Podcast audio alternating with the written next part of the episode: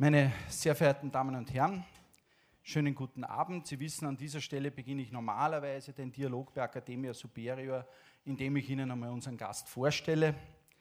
Also heute finde ich das nahezu vernachlässigbar. Sollte jemand unter uns sein, der sie nicht kennt, ist er bei der falschen Veranstaltung.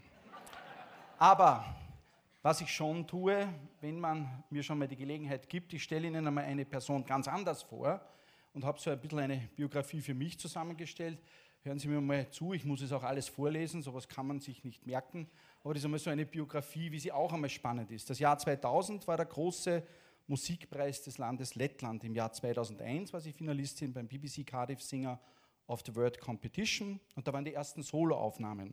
Im Jahr 2003 Debüt bei den Salzburger Festspielen, im Jahr 2005 Debüt an der Wiener Staatsoper und die erste Grammy-Nominierung.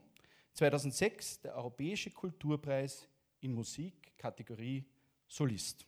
Midem Classical Award 2006, Best Opera Aufnahme. 2007 Echo-Preis.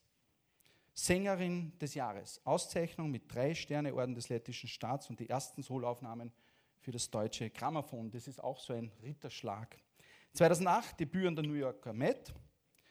Und etwas, worüber wir uns heute unterhalten werden, Premiere von Klassik unter Sternen im Stift Göttweg. 2009 Echo Classic Award, Singer of the Year. Musical American Award 2010, Vocalist of the Year. Maidem Classic Award 2010, Singer of the Year 2010, noch den lettischen Great Music Award. 2013 noch einmal schnell einen Echo und am Ende das Allerwichtigste, Ernennung zur Kammersängerin in Wien. Mein Jetzt dürfen Sie applaudieren.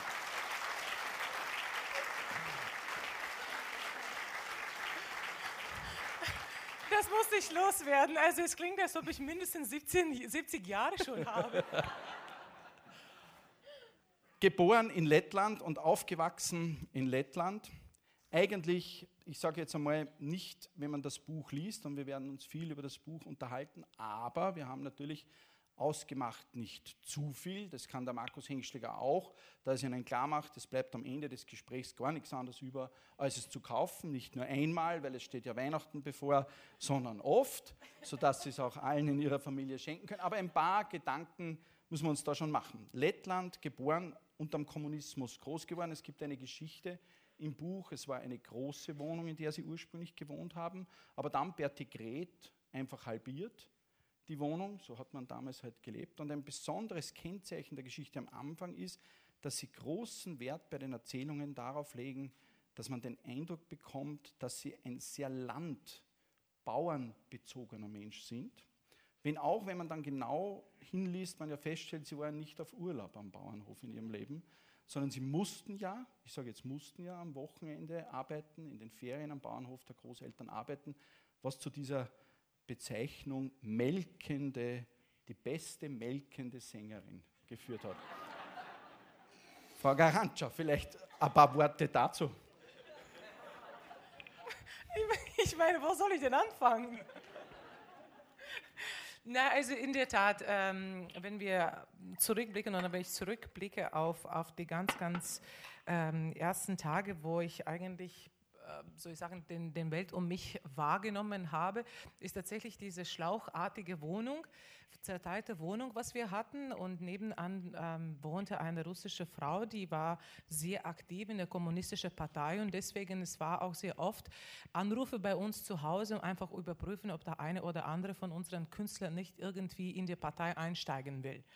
Und meine Eltern hat es abgelegt und, und deswegen hatten wir kein Sommerhaus und hatten, hatten keine Wolga und hatten keine Riesenempfänge und auch keine Pelzmanteln, sondern tatsächlich müssten für alles selbst arbeiten. Aber äh, meine Eltern haben eben eine gewisse Freiheit immer wieder behalten. Sie und haben über Ihre Großmutter, ich unterbreche nur deshalb, weil da gibt es einen Punkt, den man so oft hört. Diese Großmutter wo Sie sagen, von der Schulbildung her, aber die war so eine kluge Person, weil sie Ihnen das Leben so anschaulich. So ist es, ja. Und ähm, Ich bin Gott sei Dank in zwei Welten sozusagen groß geworden, eben in der Schulzeit äh, mit dem Creme de la Creme der ähm, kulturellen äh, Gesellschaft in Lettland, bei uns zu Hause. Meine beiden Eltern sind Musiker, meine Mutter ist Mezzosopranistin, mein Vater ist Dirigent. Und bei uns zu Hause kamen eben die besten Schauspieler, Schriftsteller, ähm, Regisseure, Politiker und, und äh, es ging sie rein und raus und, waren immer dabei. Und im Sommerzeiten, weil meine beiden Eltern kamen auch eigentlich aus dem Bauernhof, fuhren wir zu unseren Großeltern und wir haben wirklich äh, dem, auf dem Bauernhof gelebt und alles, was so ein Bauernhof bei sich trägt, auch täglich begleitet. So habe ich die Kühe melken gelernt, die Schweine füttern, ähm, die Hühner treiben, ein, äh, Unkraut reinigen. Also ich könnte eigentlich, wenn ich es nicht mehr singe, wieder zurück aufs Land und könnte einen Bauernhof eigentlich ganz ordentlich begleiten. Nun kam es aber dann doch anders. Es war etwas, was mich natürlich als Genetiker von meiner Profession her sehr interessiert. Sie sagen, Ihre Mutter selbst Sängerin, der Vater Dirigent. Nun gibt es eine alte Diskussion, die so alt ist wie die Genetik, wie viel ist Umwelt, wie viel ist angeboren. Nun gibt es aber bei Ihnen eine besondere Geschichte, weil die Mutter war eigentlich der Meinung, die Stimme reicht nicht. Ich muss auch meiner Mutter recht geben, wenn ich wirklich die Aufnahmen von damals anhöre, würde ich auch nicht sagen, dass da wirklich nichts Besonderes drin ist. Und ich sehe tatsächlich eine Stimme wie einen rohen äh, Edelstein, der irgendwo im Gebirge gefunden wird. Und es dauert einfach eine gewisse Zeit, bei manchen Stimmen länger, bei manchen weniger lang vielleicht, aber eben wie das Schleifen eines Steines, bis man tatsächlich den besten äh, Glanz herausgeholt hat. Also das sind dann beim Diamanten wie viele? 70 äh, Schleifecken oder sowas ähnliches. Und, und bei der Stimme ist es ähnlich. Also man muss zwar mit diesem Material geboren geboren werden. Man braucht diese zwei Stimmbände, die Fähigkeit, einfach die Belastbarkeit dieser Stimme. Ähm, und es kann auch mit einem Lehrer vollkommen falsch gehen, aber der Anfang muss da sein. Und ähm, das hat auch bei mir wirklich einige Jahre gedauert, bis ich auch selber den Geschmack für dieses mm, ja, Filieren, äh, filierende Arbeit gefunden habe und bis ich auch selber erkannt habe, dass da irgendetwas äh, drin ist. Nachdem die Schule fertig war, war ja die Frage, was wird aus der jungen Elina. Und da gab es dann Diskussionen zu Hause und es gab eigene Ideen. Und bei diesen eigenen Ideen war Platz 1 einmal der erste Versuch die Schauspielerei. Genau, weil ich bin auf die Schule gegangen, die gegenüber von einem Schauspieltheater war, wo meine Mutter gearbeitet hat als Stimmausbilderin oder Stimmausbildlehrerin sozusagen. Und äh, nach der Schule ging ich immer wieder in, äh, ins Theater und habe meine Hausarbeiten da erledigt und habe einfach zugeschaut den besten Schauspieler und Regisseure, wie die arbeiten und sehr oft die Shows äh, einfach angeschaut, dazwischen eingeschlafen, dann wieder wach geworden bei einer Party in, in der Kantine oder so. Und ich dachte, gut, das kenne ich von Anfang an, was ist da schon so, so Schwieriges. Man geht auf die Bühne, spielt irgendetwas und geht wieder nach Hause. Und mit so einer Einstimmung bin ich äh, eben zu diesen Prüfungen gegangen und bin durchgefallen. Und ähm, war eigentlich ziemlich enttäuscht und auch überrascht, muss ich sagen. Ähm, aber eben der erste Traum ist zerplatzt. Und dann haben wir lange unterhalten, was ich so machen könnte. Mein Vater hat vorgeschlagen, vielleicht könnte ich als Musikpädagogin arbeiten. Ich bin zu ähm, seinen Kollegen gegangen und versucht, etwas vorzudirigieren. Und der Kollege hat gesagt, sie kann nichts mit Händen ausdrücken, also wieder durchgefallen.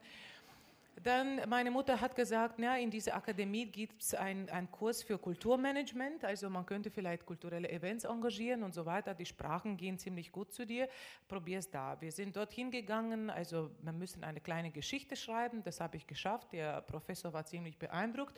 Und dann zwei Wochen später müssen wir einen Businessplan zusammenstellen, bin wieder durchgefallen.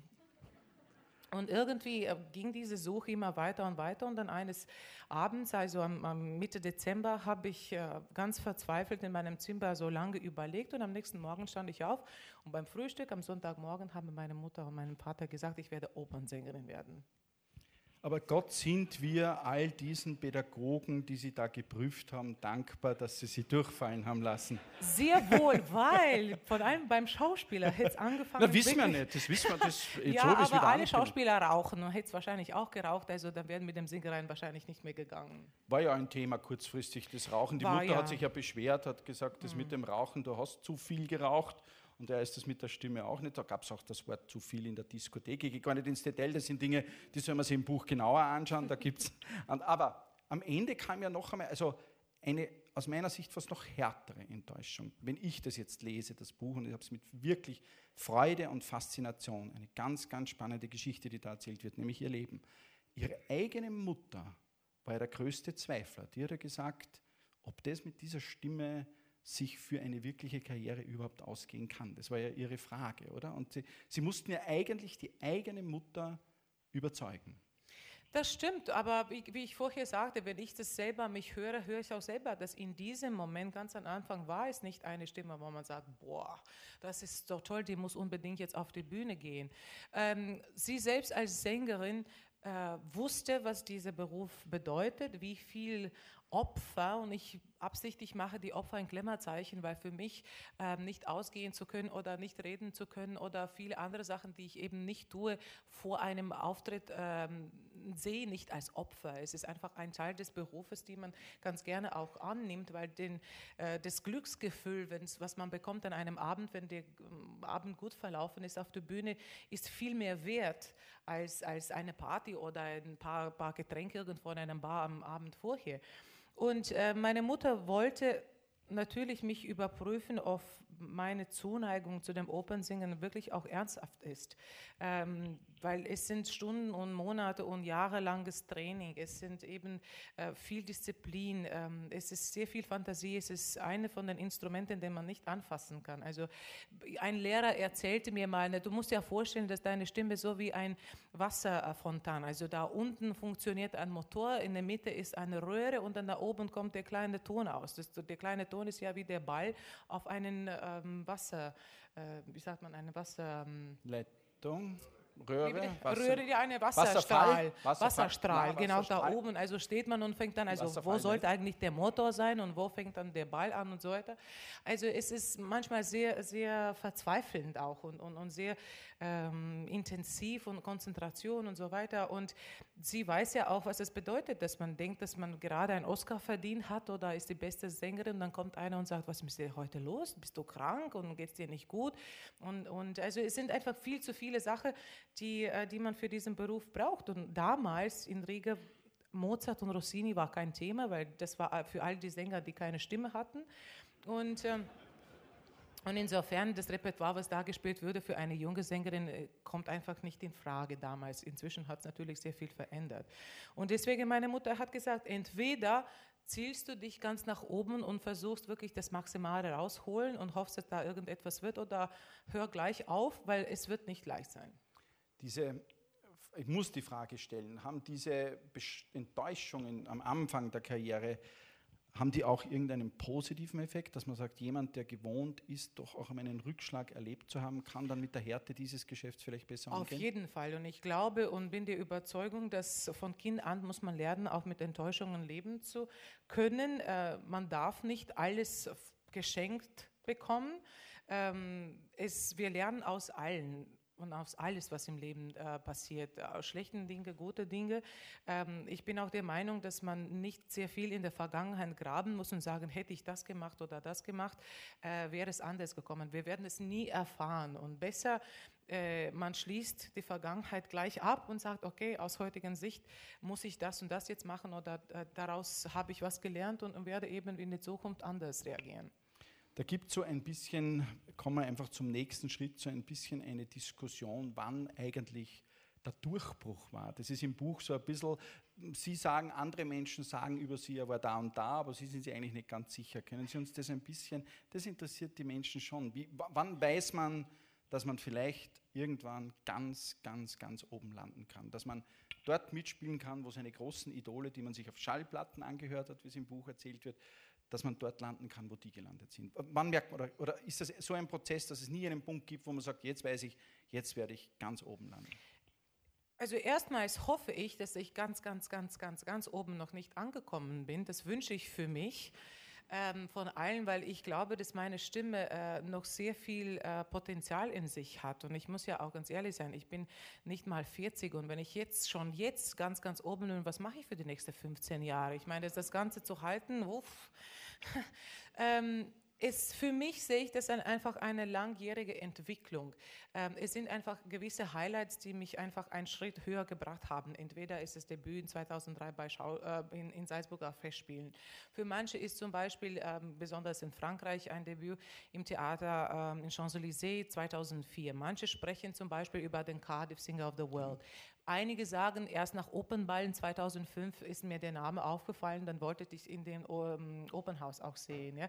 Es sind einfach viele Zusammenhänge, viele Zufälle, ähm, die einfach aufeinander irgendwie gefolgt sind und eben ja, zu dem mich gemacht haben, was ich ähm, jetzt bin. Nun, es gibt im Prinzip in diesem Buch einen Teil, wo man sich nicht ganz sicher ist, ob man sozusagen das Gefühl haben soll, man muss sie beneiden oder ob man das Gefühl haben soll, jetzt bin ich mir nicht ganz sicher, ob ich das so haben möchte. Also da geht es um das harte Geschäft und auch um das seine Stimme erhalten und um das Thema, einen Nicht-Kalender wie ich für ein paar Monate ha zu haben, sondern einen Kalender, Sie haben einen Kalender für fünf Jahre, das schreiben Sie in dem Buch, immer fünf Jahre sind gebucht. Man muss sich das einmal vorstellen im Leben. Also für mich ist das und Sie schreiben auch, gerade das, was Sie zuerst beschrieben haben, erzählen Sie in dem Buch, dass es durchaus Schattenseiten gibt. Wir kommen dann gleich auf die Rollen zu sprechen, aber es gibt diese Schattenseiten, wenn jemand nachher kommt und sagt, was war los. Und dann beschreiben Sie auch, dass man gar nicht so leicht damit umgehen kann. Und da haben Sie eigene Wege, wir gar nicht alle aufzählen, die kann man im Buch sehr gut verfolgen, wie Sie da auch damit umgehen. Und Sie schlagen ja auch was vor, Sie schlagen ja auch ganz konkret Lösungsvorschläge für so schwere ist es jetzt ein Beruf, wo Sie sagen würden, es ist mein Hobby und ich liebe es so sehr, oder ist es auch bis zu einem gewissen Grad einfach einer der diszipliniertesten und härtesten Berufe, den man sich aussuchen kann? Es ist mein Hobby, den ich nicht jeden Tag ganz ehrlich ausüben will. Ähm, gerade deswegen, weil es einfach so weit voraus geplant wird. Das gibt andererseits mir auch sehr viel Sicherheit. Und ich muss tatsächlich in den nächsten vier Jahren also wirklich schlecht werden, dass mir im fünften Jahr nie mehr ähm, keine was, äh, was anbieten will. Ja? Aber wenn ich mich so erhalte, bin ich sozusagen für die nächsten fünf Jahre gesichert, was mhm. die Arbeit angeht. Ob ich jetzt Lust in 2016 am 12. Februar gerade diese Premiere zu singen, das weiß ich nicht. Ich hoffe und ich hoffe, dass ich gesund bin, aber wissen du ist das nicht. Aber es ist einfach ein Teil des Berufes, der so funktioniert. Und es sind einfach sehr viele, ähm, sehr viele ja, Gründe, warum es so funktioniert. Es hat nicht mehr mit den Sängern zu tun, nicht nur mit dem Sängern, sondern auch mit Theater, mit Theaterintendanten, mit den Gagen den Sängern. Sehr oft bucht man gerade junge und sehr vielversprechende Sänger unglaublich weit voraus, weil man das Potenzial sieht und sagt, besser buche ich jetzt für eine Vorstellungsserie in fünf Jahren bezahle zum Beispiel 5000, als warte jetzt vier Jahre, wo dieser Star jetzt wahnsinnig ähm, eine Entwicklung hat ja, und, und kostet mir 15.000. Sowas ähm, gibt, existiert tatsächlich auch in, in dieser Branche. Ähm, es wo, wo, es sein kann, dass Elina Garantscha um 5000 Euro in fünf Jahren irgendwo singt, weil sie schon so lange gebucht war. Jetzt habe ich nicht die Frage ähm, verstanden. Ich habe mir nur gedacht, das würde mir jetzt natürlich unglaublich. Ja, sollen wir vielleicht was buchen, sicherheitshalber? Nein, nein. nein, aber ich verstehe schon. Also wenn man als junger Sänger gebucht wird, kann man noch nicht diese Gagen verlangen, muss sich aber an diesen Vertrag halten, obwohl man schon das Zehnfache verlangen könnte später. Ja, schon. Es geht um die Ehre. Genau. Und es geht um die Ehre, um die Moral eigentlich. Ich mhm. habe meine Moral tatsächlich äh, immer behalten und wenn ich irgendetwas zusage und heutzutage sage für 1000 Euro zu, dann singe ich das auch in fünf Jahren für 1000, weil das ist ein Ehrenwort, den man einfach hält. Es sind natürlich äh, viele verlockende äh, Geschichten. Es ist auch mir passiert, dass ich war zum Beispiel für eine Serie Cenerentola in Paris wieder gebucht und es zu machen, dann kam ein Angebot, die Carmen in Metropolitan zu machen. Und ich habe gesagt, ich rufe selber den Direktor an in Paris und frage, ob er sowas vorstellen könnte, weil das wäre ja ein Schritt höher, Metropolitan übertragen und so weiter. Und habe ich gesagt, schau, es ist mein Problem könntest du vorstellen, mich freilassen? Und er hat gesagt, weißt du was, ich gebe dir zwei Tage, ähm, lass mir ein bisschen überlegen. Ich gesagt, wenn ich einen Ersatz finde, kannst du gehen. Wenn nicht, musst du singen. Und es ist okay, mhm. weil was versprochen ist, ist versprochen. Und er hat einen Ersatz äh, gefunden und hat mich aus diesem Vertrag erlöst. Es sind auch andere gewesen, die nicht so freundlich sind. Und ähm, ich glaube, das ist eben auch in, die, in der Rasse, äh, wie man in Lettern schon schön sagt, ein Lerche wird nie in einem ähm, Vögel, Käfer freiwillig singen. Also ein Sänger will Oder nicht auch, so schön. Oder nicht so schön, ja. Also mhm. man, man, äh, ich glaube, so viel emotionale Freiheit darf ein Sänger behalten. Sind wir schon gleich bei diesem Punkt, der sicher viele, viele Menschen interessiert. Nun gibt es ein großes Repertoire, das Repertoire von Hosenrollen, Octavian bis hin zur blonden Carmen. Nun gibt es in der Geschichte des Buches auch immer wieder die Erzählungen, wie sie sich schauspielerisch auf diese Dinge vorbereiten. Zum Teil also auch, da gibt es ganz lustige Geschichten, ich deute sie auch nur an, wo sie über den Bahnhof gehen und sich betrunkene Männer angeschaut haben, wie sich die verhalten und wie die miteinander reden, um ein Gefühl zu bekommen für Hosenrollen, die sie spielen mussten. Aber vorweg einmal, wann ist es aus der Sicht von Elina Garantscha ein Abend, wo Sie sagen, jetzt war es wirklich gut? Was muss da alles sitzen? Was muss da, wo, Sie sagen, das war ein Abend, egal was die Kritiker am nächsten Tag schreiben, egal was die Leute erzählen, sondern wo Sie für sich sagen, das war es. Sie schreiben ja auch im Buch, der härteste Kritiker sind Sie immer noch für sich selbst. Und egal was am nächsten Tag, wenn noch so gelobt wird, wenn Sie irgendwo einen Ton nicht getroffen haben oder einen Text nicht ganz rein, dann waren Sie nicht zufrieden. Aber was, was ist es, wo Sie sagen, jetzt war es? Zuerst die sehr, sehr selten solche Abende, Tatsächlich, weil ich bin ein Teamarbeiter und ähm, ich kann nur besser werden, wenn ich mit stärkeren und besseren Kollegen auf der Bühne stehe, weil dann entsteht so ein ge gesunder Wettbewerb, wo man einander ein bisschen reizt, ein bisschen äh, spielt miteinander und man einfach versucht, wirklich das Beste aus sich herausholen und dann siehst du, dass der andere strengt sich genauso an und also es wird so wirklich ein, ein sehr äh, gesundes Wettbewerb. Ähm, für mich es sind die Abende, wo ich merke, dass ich mit der Stimme alles machen kann, wo, wo die Stimme mir folgt. Vielleicht ist der Ton nicht ganz, ganz ideal, aber die, der Ausdruck ist da, wo der Kollege auf dich aufmerksam ist und reagiert, wo du kannst mit ihm frei improvisieren und in dem Moment vergisst eigentlich, dass du eine Szene auf den Opernbühne spielst, sondern du kannst einfach die Emotionen zwei Partnern, also zwei äh, ähm, Rollentypen auf der Bühne erleben äh, und ausleben, wo der Dirigent schaut dir im Mund und begleitet dich im Ideal, wo er atmet mit dir, wo er einfach zuhört und sagt, okay, bei der Probe war diese Phrase ein bisschen schneller, aber heute spüre ich, dass du brauchst einfach ein bisschen Zeit und ich gebe dir die Zeit, wo man, äh, wo das Publikum äh, sitzt und, und Du hast sie eigentlich in der Hand, wo keine hustet, keine hm, Telefon klingelt, wo keine sucht irgendein Bonbon in der Tasche, wo du siehst, dass es ist einfach eine, ein, eine Vereinigung des Universums. Und das sind tatsächlich sehr, sehr seltene Momente. Und wahrscheinlich das ist dann die Droge, die, die ein Schauspieler oder ein Künstler auf der Bühne immer wieder sucht. Diese äh, Frage, wie bereitet man sich auf die Rolle vor? Gut, das Schauspielerische, aber was muss man tun? Das Repertoire ist ja da. Das heißt, grundsätzlich einmal gehe ich davon aus, die Töne sind im Kopf oder die Partitur ist vor den Augen. Der Text ist im Groben und Ganzen auch da. Da gibt es etwas, was man, aber ich komme auf das Thema noch, aber wenn man das jetzt, wenn man Ihnen hier so zuhört, und das werden mir alle zustimmen, Sprachen scheint ja etwas zu sein. Ich meine, ich tue es einmal anreißen, wir kommen noch auf das, aber mit Ihren Schwiegereltern reden Sie Spanisch, mit dem Mann Englisch, mit der Tochter Lettisch, mit mir Deutsch und mit Anna Netrebko Russisch. Äh, ich meine, ich weiß jetzt nicht, wie gut Sie Russisch können, weil ich das nicht beurteilen kann, das haben Sie in der Schule gelernt. Nein, nein, nein, aber, nein, nein.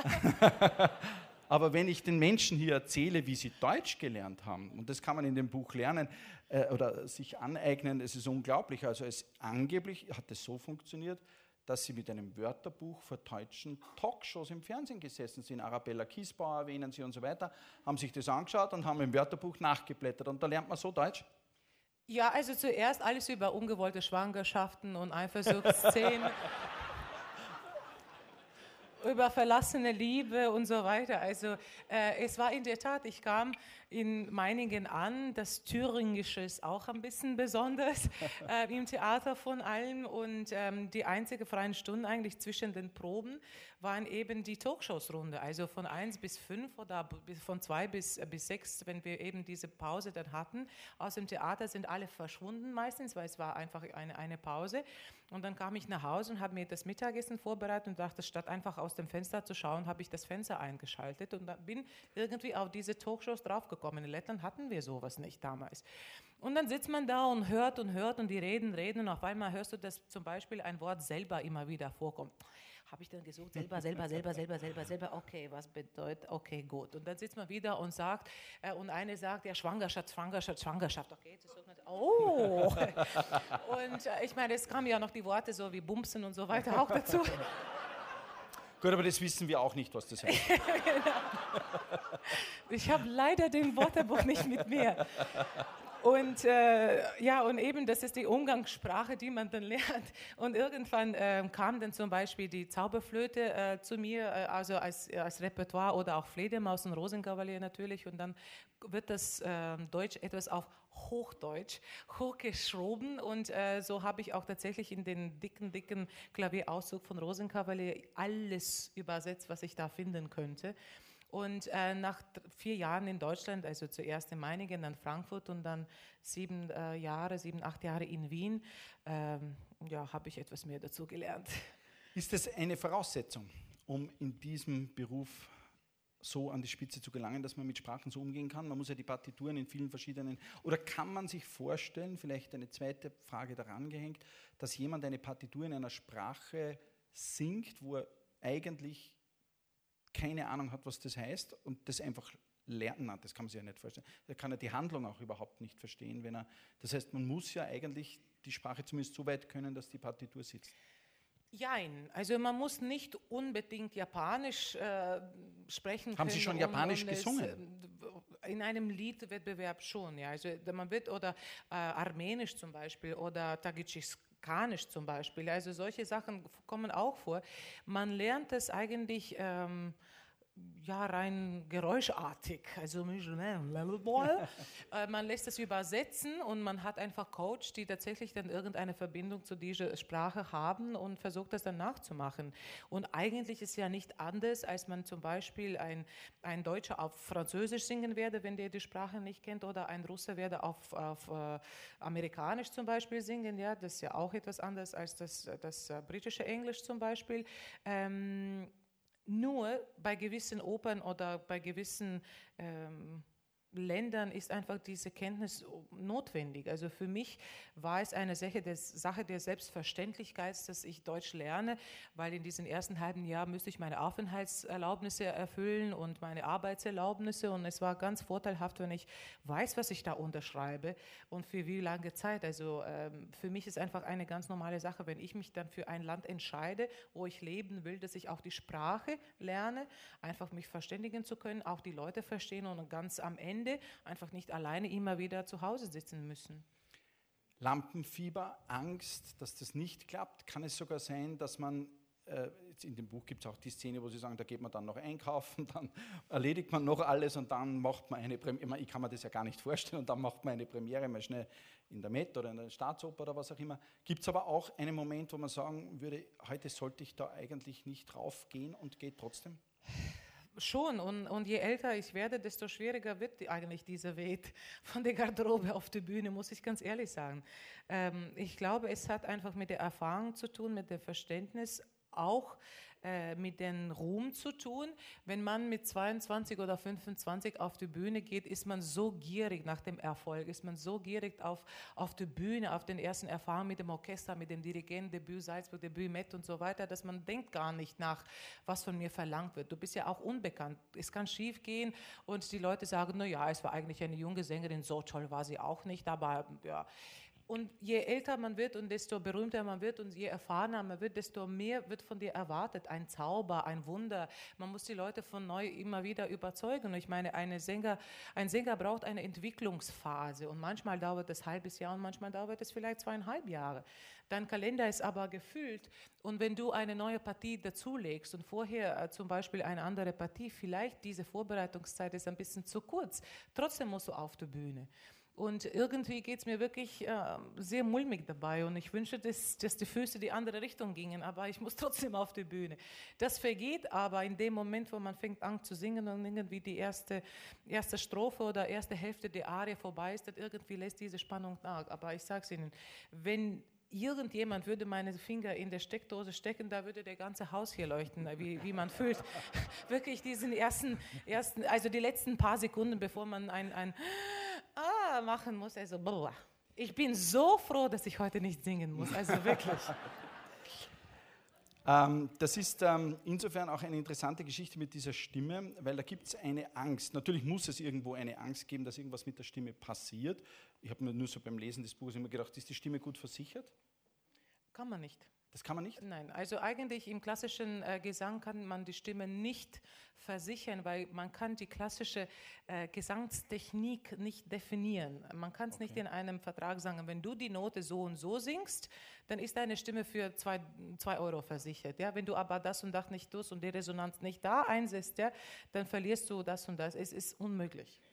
Es ist ja zurzeit eine ganz besondere Zeit für Sie und das, darüber werden wir uns noch unterhalten, weil Ihre erste Biografie gestern erschienen ist. Wir werden uns noch darüber, aber es ist ja auch eine ganz besondere Zeit, weil Sie ein zweites Mal ein Kind erwarten und ja schwanger mir gegenüber sitzen.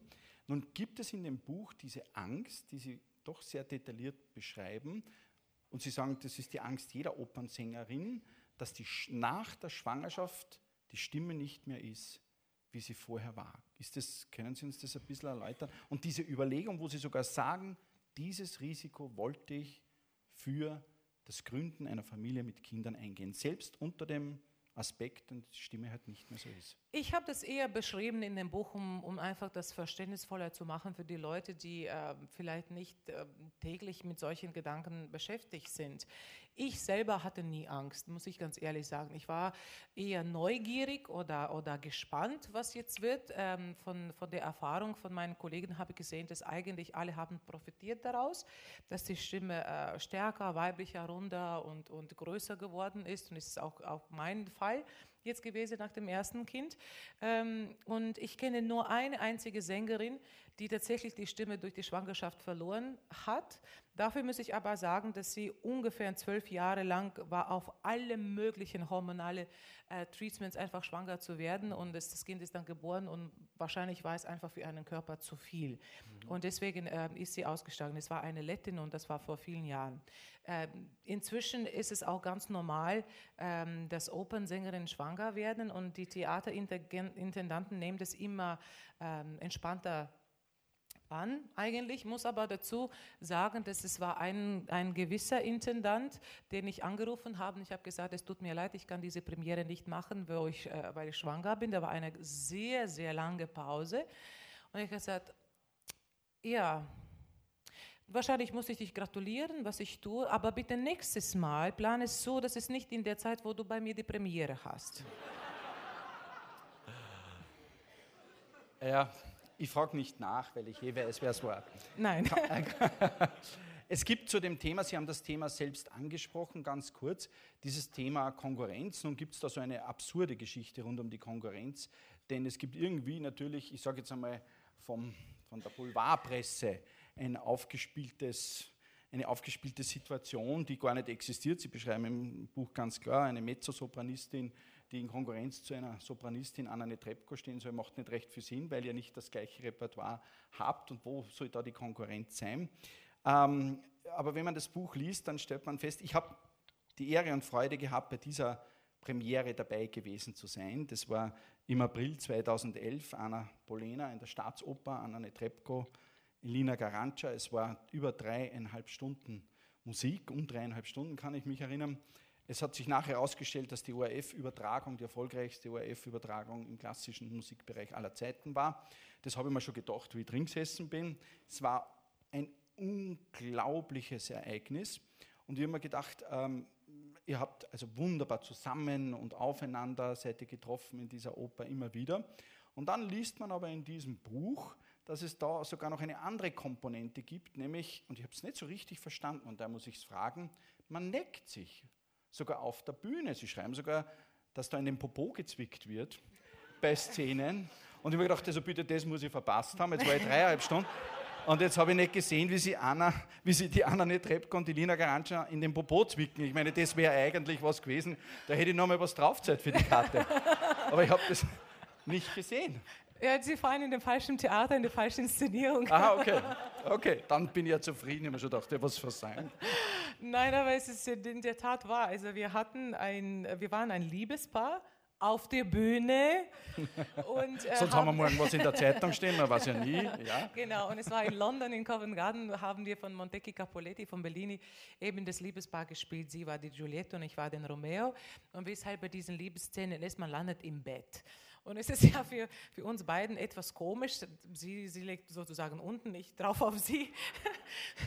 Und es ist ein langer, Wird es lang noch einmal kommen? Ich meine, ich frage nur, gibt es das wieder? Müssen wir mal aufschreiben. Nein, Nein Entschuldigung, das muss man fragen. Ich meine, Sie verzeihen, Sie haben die Geschichte erzählt. Ich habe gar nichts. Also in den Popo kann ich auch jetzt gleich machen. Und also wir haben dieses wunderschöne Duett bis zu Ende gesungen und es war wirklich ein sehr, sehr langer Applaus und irgendwo war uns Fahrt und ich habe sie gekitzelt und sie ist mir in den Popo eingegriffen und dann ging es mir wieder weiter. Also es ist einfach, es sind einfach gewisse Situationen, die auch für Im Buch geht es viel weiter und viel weiter. Ich sage es euch nur, also wer das Buch nach der Anleitung nicht kauft, das ist selber schuld. Ja? Das wird sicher auch noch verfilmt, ich sage es euch, ihr seid ganz vorne dabei. Also auf jeden Fall, es sind natürlich komische Situationen äh, von allen, wenn man ähm, als Mezzosopran und eben als eine Frau einen, einen Bub spielt ab und zu. Äh, ich muss auch was erzählen, es ist einfach so, Unbedingt. so herrlich, weil ähm, es war ja auch zum Beispiel in der Salzburger Festspiel, das werde ich auch nie vergessen, ähm, ein, ein Liebesduett zwischen Anjo und Servilia im, im ersten Akt, Barbara Bonney und ich. Und sie ist eben eine kleinere und, und, zierlichere Frau und dann singen wir das Duett und am Ende muss sie küssen und an mich drücken und, und so. Und dann irgendwie saßen, bei der Generalprobe saß eine Gruppe, Menschen, also wahrscheinlich ein Bus angekommen oder Freunde der Salzburger Festspiele oder sowas. Und jetzt nehme ich die, die Barbara an, an mich und drücke sie an und küsse sie auf, die, auf den Lippen, also halt eben ein, ein, ein ganz normaler theatraler Kuss. Und auf einmal Wir sind ganz bei Ihnen, erzählen Sie mir weiter. und dann auf einmal höre ich von, den, also von der rechten Ecke. Also ich habe nicht verstanden, entweder war es sehr schön oder vielleicht nicht so schön. Aber sowas, aber sowas kommt vor immer wieder. Bei den, bei den Kostümen damals in der Staatsoper habe ich mir gedacht, haben die Opernsängerinnen eine Mitsprache? Sucht man sich das aus? Oder wird das einfach sozusagen, wie es halt der Regisseur vorsieht, und Schluss aus? Gibt es da inwieweit Bühnenbild, inwieweit das Kostüm, inwieweit die Frisur, inwieweit auch der Change, der Wechsel zwischen den einzelnen äh, Akten. Wie, wie, wie, sieht das aus? Hat man da, redet man mit oder erfährt man es einfach dann? Es sind solche und solche Divas, muss ich mhm. ganz ehrlich sagen. Es sind ja berühmte Geschichten über entweder gehst du mit der Perücke oder die Perücke geht ohne dich auf die Bühne. Sowas gibt es auch. ähm, und äh, es sind in der Tat ähm, einige, die eigene Kostüme mitbringen für die Inszenierung, ob sie passen oder nicht da reinpassen. Und ich zum Beispiel, ich liebe, wenn der Regisseur und der Kostümbildner und der Maskenbildner eine Vision hat. Und ich bin wirklich für alles offen. Nur, ich bitte Sie, dass Sie mir wirklich tatsächlich die bequeme Schuhe, äh, die bequeme die bequeme Schuhe geben und dass die mir ein Kostüm geben, die Vorteile ähm, und nicht Nachteile immer wieder zeigen und ähm, dass die Perücke einfach äh, mir auch hilft, meinen, meinen Charakter zu kreieren. Und es ist schon toll, dass äh, man ab und zu wirklich gegen den Klischee schlagen darf und, und dass die Kamen zum Beispiel nicht unbedingt immer dunkelhaarig, sondern auch blond, blond. sein kann. Genau.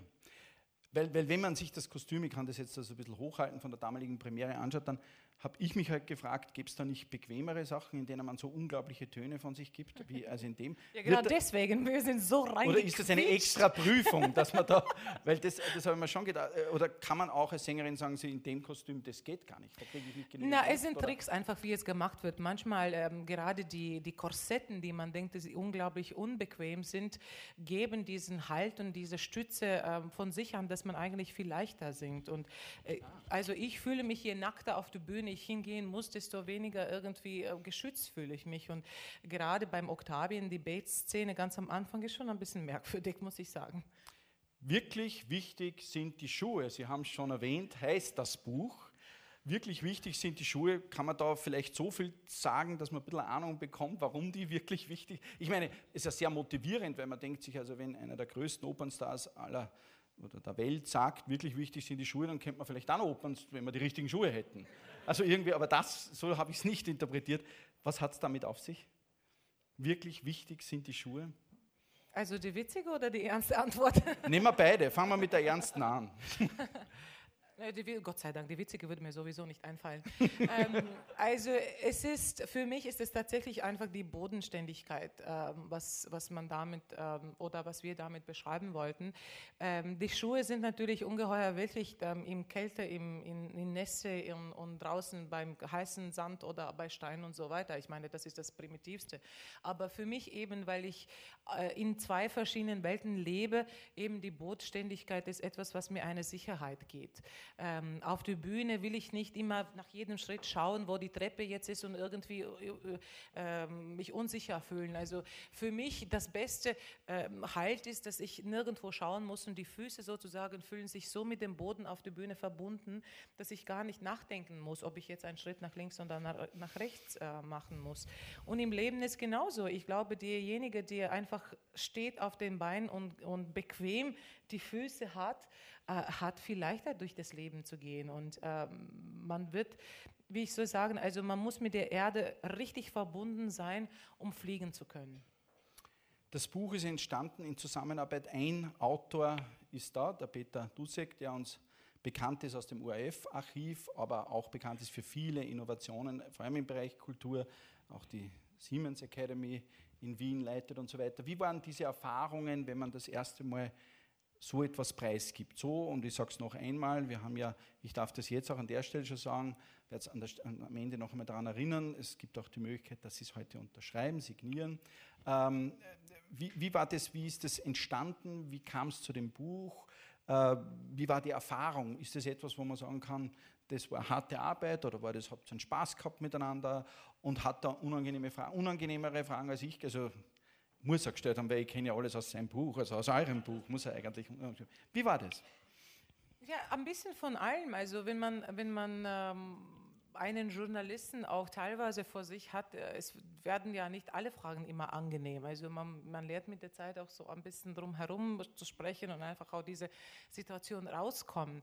Uns war eigentlich von Anfang an klar, dass wir diese Biografie etwas anders machen wollen und nicht so wie die typischen äh, Biografien, die man mit 60 oder 70 schreibt und über das Leben in Vergangenheitsform spricht. Also wir wollten das einfach anders drehen und, und zeigen äh, oder auch nicht nur die Opernfanatiker ansprechen, sondern auch normale Menschen oder die Menschen, die mit der Oper nicht täglich ähm, zu tun hat und einfach zeigen, ähm, ja, ein Leben oder ja, etwas, was man ein, ein Mensch, der aktiv auf der Bühne ist, ähm, auch im Alltag erlebt hat und wie man meistert einfach diese zwei Sachen zusammen.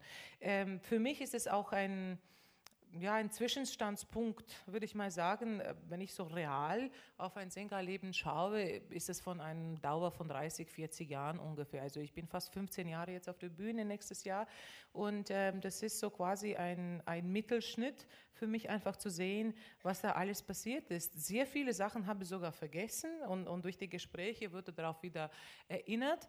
Und ähm, es ist toll, dass, dass Leute so viel Zeit investieren und, und mich auch kennenlernen wollen. Und eben, ich wollte auch zeigen, meinen Weg, wie ich meine Entscheidungen getroffen habe. Ich wollte auch tatsächlich etwas über Lettland noch preisgeben, ähm, dass die Leute vielleicht noch mehr Interesse wecken und, und die, diese Länder auch und, und Riga zu besuchen. Nächstes Jahr wird ja Riga die Kulturhauptstadt äh, werden und äh, dass wir unglaublich viel anzubieten haben und äh, auch ein bisschen erklären, wieso so viele Musiker gerade aus Lettland kommen, wieso sind ja. die Letten eigentlich wirklich bodenständig und mit beiden Füßen auf der Bühne und wieso sind wir teilweise auch sehr hart Arbeitende.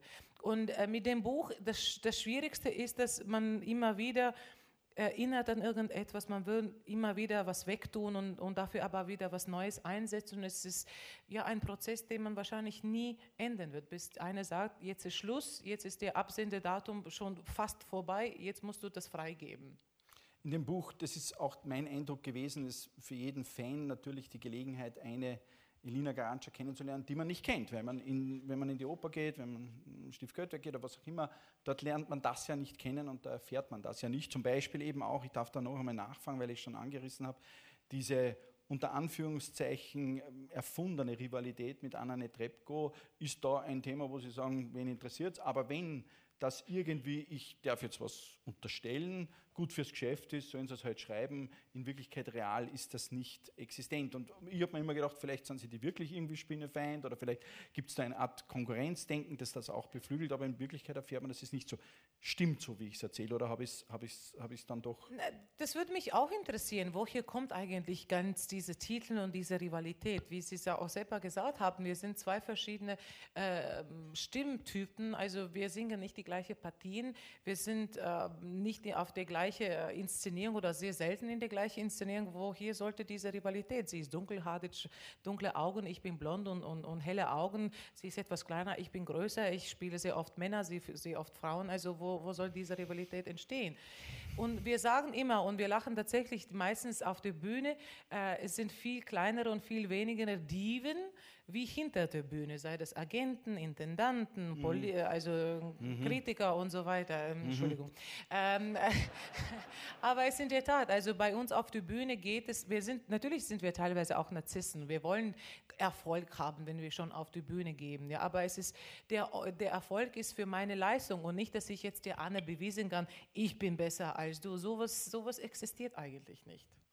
Es gibt ähm, einen Aspekt, der in Ihrem Leben und auch im Buch natürlich entsprechend Platz bekommt, und das ist die Tatsache, dass Sie mit einem Künstler, Musiker, Dirigenten, mit Karel Marx Chichon verheiratet sind und Sie schreiben, das ist ein ganz wesentlicher Teil auch für die Arbeit. Und um das geht es mir jetzt fast mehr. Ihr habt es, glaube ich, es war eine gemeinsame Idee, diese Stiftgoldwerk-Geschichte zu machen, Oper, Sternenhimmel. Ich habe dreimal wir haben gerade darüber diskutiert, einmal kann ich mich erinnern, hat es geregnet, aber dreimal war ich schon, ich weiß nicht, wie oft war es bis jetzt in Niederösterreich? Sechsmal. Sechsmal, dreimal durfte ich bisher dabei sein.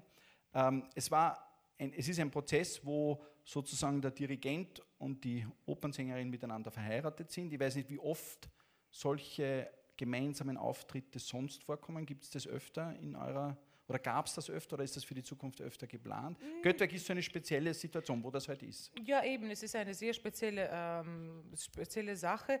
Wir versuchen, wenn wir schon auf eine Tournee gehen und, und mehrere Galakonzerte haben, das, das sind dann mit einer CD, Promotion angeschlossen oder so ist, versuchen wir dann diese Konzerte tatsächlich zusammen machen. Sonst wäre es in jedem Stadt mit einem anderen Orchester und anderem Dirigent, das hieße, dass ich würde nonstop nur probieren und probieren und singen und wieder probieren. Und jetzt habe ich das Privileg, dass äh, wir reisen zwar in die nächste Stadt, aber ihr probiert alleine mit dem Orchester und ich muss nur bei der Generalprobe ein bisschen Akustik testen und singen dann äh, das Konzert am Abend. Also er entlastet mich wahnsinnig viel. Trotzdem aber, wir haben zwei unterschiedliche Karrieren.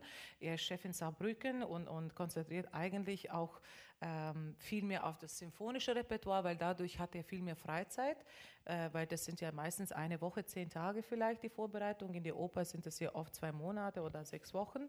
Und insofern ist er viel flexibler, mich zu besuchen. Es ist auch ein Element der Kritik, sodass man sagt, er kritisiert sie und umgekehrt. Ist das etwas, was zu Hause beim Frühstück stattfindet und sagt, wie konntest du nur gestern Abend? Das war ja wieder überhaupt nicht oder sowas? Gibt's Na, so lange warten wir gar nicht. Es wird gleich in die Garderobe, Garderobe SMS. also wissen Sie was, also zu Hause zum Beispiel ganz komisch, aber es, es, es, findet, dass ihr nicht jetzt irgendwas falsch findet, es läuft alles wunderbar.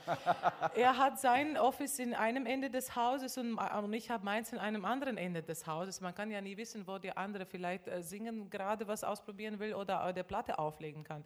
Und manchmal kommunizieren wir mit dem E-Mail. Also ich schicke ihm eines, statt einfach den ganzen Weg dorthin zu laufen, schicke ich ihm mal eine E-Mail und dann er schickt mir wieder zurück und dann treffen wir in der Mitte.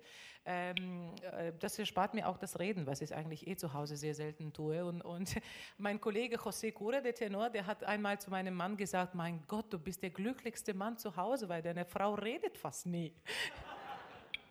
Und ähm, aber es ist eben eine, eine Koordination und Organisation, ähm, die wir halten. Äh, wir versuchen oder ich versuche nicht mehr als wirklich maximal 55 Auftritte pro Jahr zu absolvieren, die ich tatsächlich auf der Bühne singe. Es klingt sehr wenig, aber man muss ja dazu rechnen, die, die Probenzeiten und die, die Aufnahmen, die Promotions. Ich brauche auch ein paar Wochen Urlaub, wo ich tatsächlich nichts über die Stimme nachdenken muss und es ist auch die, natürlich die Familienzeit.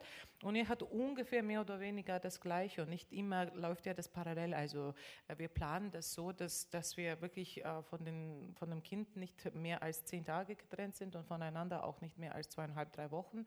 Das ist der absolute überprüfte Limit. Work-Life-Balance bei Elina Garancha, da hört man, erfährt man von äh, Einkaufen gehen und Kochen für die Kinder, was ganz wichtig ist und auf die Tournee mitnehmen oder in, äh, auch wenn Premieren gestartet werden, dann einfach dort gemeinsam ein Familienleben dort versuchen aufzubauen. Äh, wirklich ganz so, wie man sich das vorstellt, ganz so, dass die Kinder das gar nicht mitbekommen. Nun sind es aber Kinder, ein Kind und ein zweites, das kommt, die in Zukunft natürlich zum einerseits einmal Großeltern haben, die selber Sänger und Dirigenten sind, einen Vater haben, der Dirigent ist, eine Mutter haben, die Opernsängerin ist, die also Großeltern haben, die Lettisch sprechen, Spanisch sprechen, Eltern haben, die sowieso alle Sprachen sprechen, miteinander Englisch, mit den Kindern Lettisch. Ich weiß jetzt nicht, wie ihr Mann mit den Kindern, welche Sprache spricht. Englisch. Ähm, also kann man sich vorstellen, dass die Kinder eine Alternative haben, als irgendwie in diese Richtung auch zu gehen. Also man könnte da Genetiker draus werden irgendwie. Also, wir haben ich meine nicht, dass wir das wollen, aber ich sage nur. Wir haben mit meinem Mann ausgemacht, alles zwischen Lady Gaga und Whitney Houston geht. von Whitney Houston in Richtung Maria Callas. Nein, nein, nein, nein. Also das wäre unser Wunsch. Natürlich ein, als Eltern äh, stellt mir vor, entweder könnte sie eine Advokatin werden oder Ärztin oder ähm, ja, was auch immer, eben, eben nicht mit der klassischen Musik und von allem nicht in meinen Fußstapfen gehen zu müssen, weil ich mhm. weiß einfach selber, wie hart es ist, ähm, der Mutter nachzumachen und beweisen, dass du irgendetwas bist eigentlich von alleine. Ähm, Trotzdem aber muss ich sagen, dass die musikalische Ausbildung finde ich äußerst wichtig in einem Kind. Zurzeit singen wir zu Hause alle Lieder von Winnie the Pooh. Und äh, das singt sie auch mit und, und ich muss manchmal das Lied vielleicht 25 Mal wiederholen, weil sie sagt, nochmals, nochmals, nochmals. Und man merkt, dass sie einfach wirklich aufgeweckter ist als zum Beispiel ein von unseren Freunden, die, die beide sind Banker äh, und, und haben eben mit... Äh, und singen die auch gut? Ich meine, nein. Nein, und, und haben eigentlich, die, die, die Frau kann wirklich keine Melodie halten. Also ja. bei ihr ist nichts. Das gibt's, habe ich schon gehört, ja. Ja, genau, das gibt's. Und, und sind unglaublich wahnsinnig liebe Menschen, aber sie können mit der Musik nichts anfangen. Ja? Und dem kind aber Sie reden mit solchen Menschen auch. Also das ist. Was glauben Sie, wie viele im Publikum sind Profisänger jetzt naja, gerade? Wir wollen es eh nicht wissen, wir wollen es gar nicht wissen.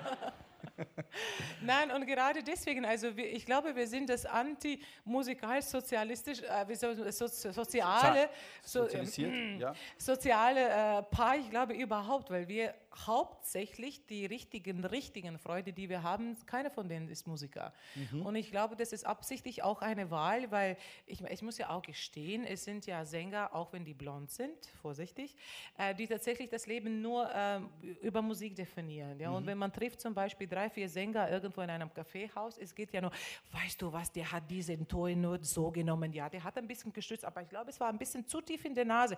Hast du dieses T gehört?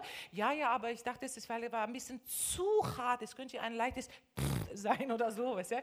Also diese Gespräche von den Sängern sind auf Dauer einfach unglaublich langweilig. Mhm. Und ähm, wir sind äh, mit meinem Mann tatsächlich zu Hause äh, sehr, sehr getrennt von, von was den, den Alltag an die Musik zu tun. Wenn es notwendig ist, dann besprechen und probieren wir und, und ähm, erledigen, was wir zu reden haben. Aber eben im Alltag muss es wirklich nicht immer um die Musik gehen. Ähm, was ich aber zurückgreifen wollte zu den Kindern, finde ich, dass es ungeheuerlich wichtig ist, dass man tatsächlich diese Musewelt des Kindes äh, stimuliert wird. Und es hat sich aber unabhängig, das gilt für alle Kinder sozusagen. Einfach für alle Kinder. Ja. Und es ist vollkommen egal, ob man jetzt zu Hause ein eigenes Klavier hat oder Geige. Man kann einen Vögelchen geben, den man in den Rücken reinbläst und, und kommt ein, ein Zwitschern raus zum Beispiel. Ja, man kann zwei äh, Kochlöffeln geben, dass sie miteinander schlagen und einfach verschiedene Rhythmus zum Beispiel. Das alles stimuliert einen, einen Kind. Und man hat es ja auch bewiesen, dass wenn man zum Beispiel Klavier spielt oder eben ein Schlaginstrument, die Finger äh, tasten, ja, wie, wie stark man schlägt oder sowas, das alles stimuliert das Gehirn ähm, bis, bis wirklich bis nach oben. Man hat es ja auch bewiesen, Entschuldigung, dass die Kühe bei Mozart auch ein bisschen mehr Milch geben als sonst. Also es muss in der Musik doch etwas dran liegen. Die, ähm, ich kann mich bei, bei den ähm, Auftritten unter den Sternen in Niederösterreich erinnern. Äh, ich habe es dann auch noch einmal abgefragt, ob ich mich richtig erinnern kann, dass immer, ich glaube am Ende, Sie dann auch in einem Dirndl auftreten. Das ist ein österreichisches Dirndl, ein Wachauer Dirndl. Ähm, nun stellt man auch fest, dass es ohne dies viel Bezug gibt zu Österreich. Sie haben sieben Jahre ja in Wien gelebt. Ähm, und jetzt, ich tue das einmal so verkünden, wobei ich nicht weiß, ob ich jetzt was anstelle, ähm, gibt es ja auch die Idee, es sind noch ein paar Jahre bis dahin, aber dass die beiden Kinder ja letztendlich auch in Wien in die Schule gehen sollen. Das würde ja bedeuten, dass Elina Garantscha dann zu diesem Zeitpunkt noch mehr, als sie es schon ist, Wienerin, Österreicherin wird.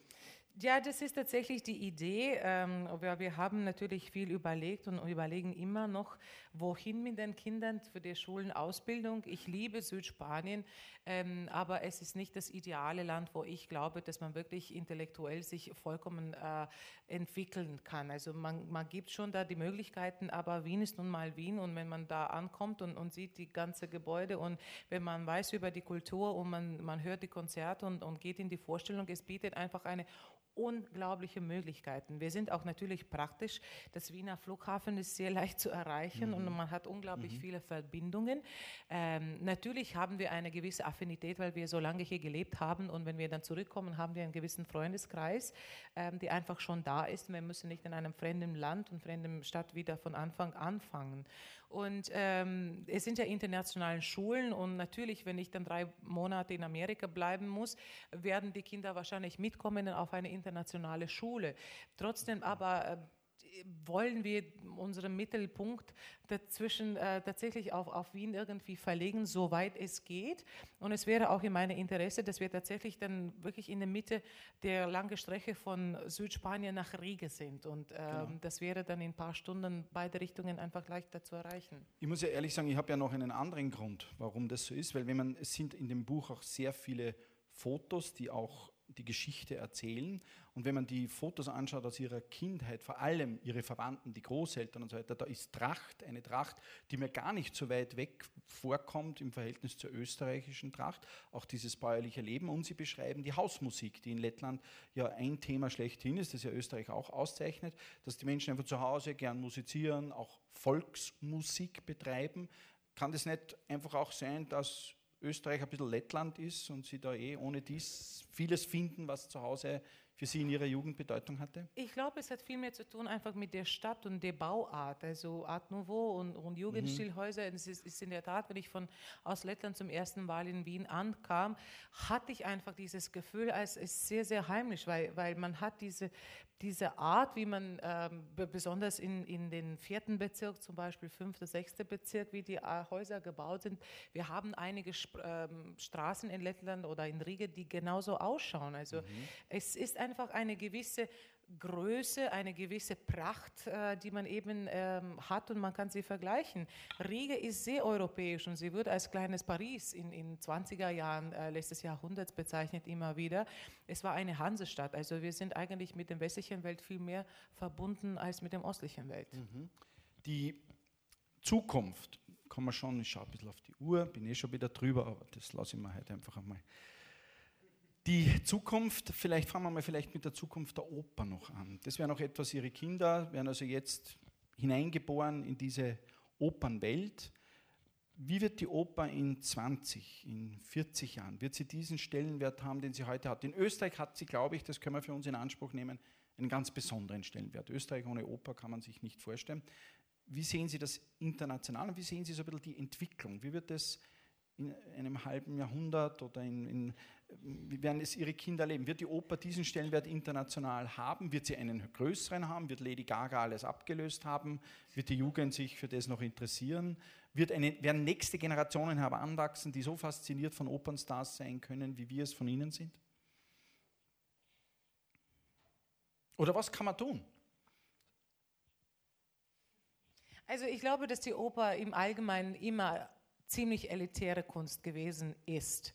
Und ich glaube, dass auch so bleiben wird. Ich bin ein Romantiker und glaube an den wahren Werten und auch an gewissen Klassik, die nie vergeht. Und ich glaube, nicht umsonst begeistern wir immer wieder über Da Vinci oder Michelangelo oder Rembrandt oder wer auch immer da, ähm, da aktiv damals vor Jahrhunderten gewesen ist, ja, äh, weil die eben haben irgendetwas kreiert, das so einzigartig ist, wie zum Beispiel Oper ist. Das sind ja wirklich mehrere Kunste, die zusammenkommen. Schauspiel, Kostüm, Licht, Musik, äh, Text, natürlich die Emotion. Es ist ein, so ein, ein unglaublich ähm, großes Spektrum, die, die in einem Menschen einfach aktivierend werden. Äh, es freut mich sehr, dass ähm, teilweise auch ich, ähm, wie soll ich sagen, ich bin 50-50 ähm, für und 50 gegen diese Metropolitan Oper zum Beispiel Übertragungen. Ja? Man kommt mit diesen Übertragungen in den Theater. Fernsehübertragungen. Genau, ja. Äh, also die HD-Übertragungen. Ja die man hat, weil man kommt, äh, wenn man so überlegt, über 1000 Kino weltweit, man kommt äh, in den Orten, wo ich wahrscheinlich zum Beispiel nie besuchen werde. Ich habe Fanpost aus Argentinien, Mexiko, aus New Zealand, aus Philippinen, also die sehen das eins an und, und ähm, wir freuen sich, dass die sowas äh, haben können. Trotzdem aber durch diese Digitalisierung, ähm, Digitalisierung kann man die, ähm, die wahren Vibrationen und den Klang und einfach diese Atmosphäre nicht erleben. Wenn wir die Möglichkeit ähm, abschließen oder abschießen für die Leute, einfach in die Oper zu gehen, wenn die Interesse nicht mehr besteht. Und ich bin wirklich die tiefste Überzeugung, dass müssen tatsächlich die Eltern und auch in den Schulen einfach äh, fördern, dass das Kind die Chance hat. Es kann ja sein, dass man 100 Kinder in die Kinderoper hinbringt und vielleicht nur zwei es gefällt, aber zwei sind immer noch mehr als gar nichts. Und ähm, wenn, wenn wir daran denken und es auf, ähm, auf heutige Sicht irgendwie auch für die heutige Leute äh, übersetzbar machen, ich glaube, man hat durchaus Chancen. Ich meine, der große Tenor Lauri Wolpin, in, ich glaube 1918, hat schon gesagt, die Oper ist zu Ende. Immerhin sind fast 20 Jahre vergangen und ist immer noch aktiv in eine andere Form, aber trotzdem funktioniert. Ähm, sonst, was kann man sonst machen? Also wir, wir können nur beten und hoffen, dass die Leute, die zum Beispiel heute meinetwegen hier gekommen sind, äh, übermorgen oder eine Woche später gehen in die Oper, äh, nicht nur meinetwegen, sondern an, wegen der Musik. Äh, und ihre Kinder mitnehmen. Und genau, und die Kinder mitnehmen. Und ähm, ich glaube, da, da braucht man manchmal vielleicht nur ein bisschen mehr äh, Interesse aus sich selbst äh, und, und die Interesse in den Kindern zu wecken. Neun Gerichte werden in Lettland zu Weihnachten gekocht. Elina Garantscha kocht neun Gerichte sequenziell zu Weihnachten für ihre Familie. Diesmal in Malaga, in Südspanien, nehme ich an. Nächstes Jahr schon um ein Familienmitglied mehr, das zu Weihnachten neun Gerichte bekommt.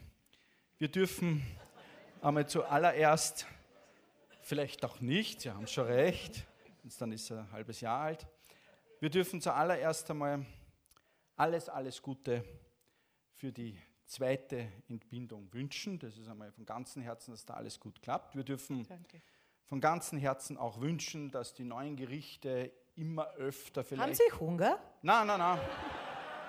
Das nicht, aber ich habe noch nie neue Gerichte zu Weihnachten Können gehabt. wir die nein verschieben? Soll eine Anregung sein. Haben? Soll eine Anregung sein. äh, wir hoffen natürlich, dass solche Weihnachtsfeste in Zukunft immer öfter in Österreich gefeiert werden in der Familie. Laden Sie sich jetzt ein, oder ja. wie? Ähm, ich wollte, dass Sie mir das jetzt vorwegnehmen, das kann man nicht.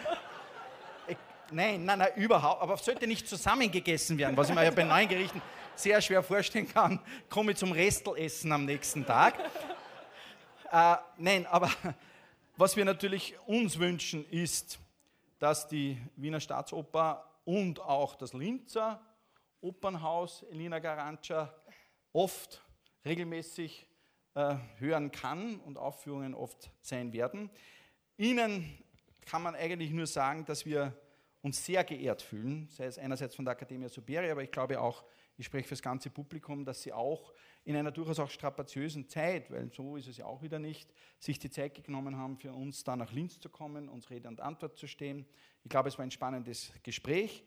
Ich klatsche genauso fest wie alle anderen aus Ehrfurcht vor ihrer Arbeit, aber vor allem auch vor ihrer Person. Herzlichen Dank für diesen Abend.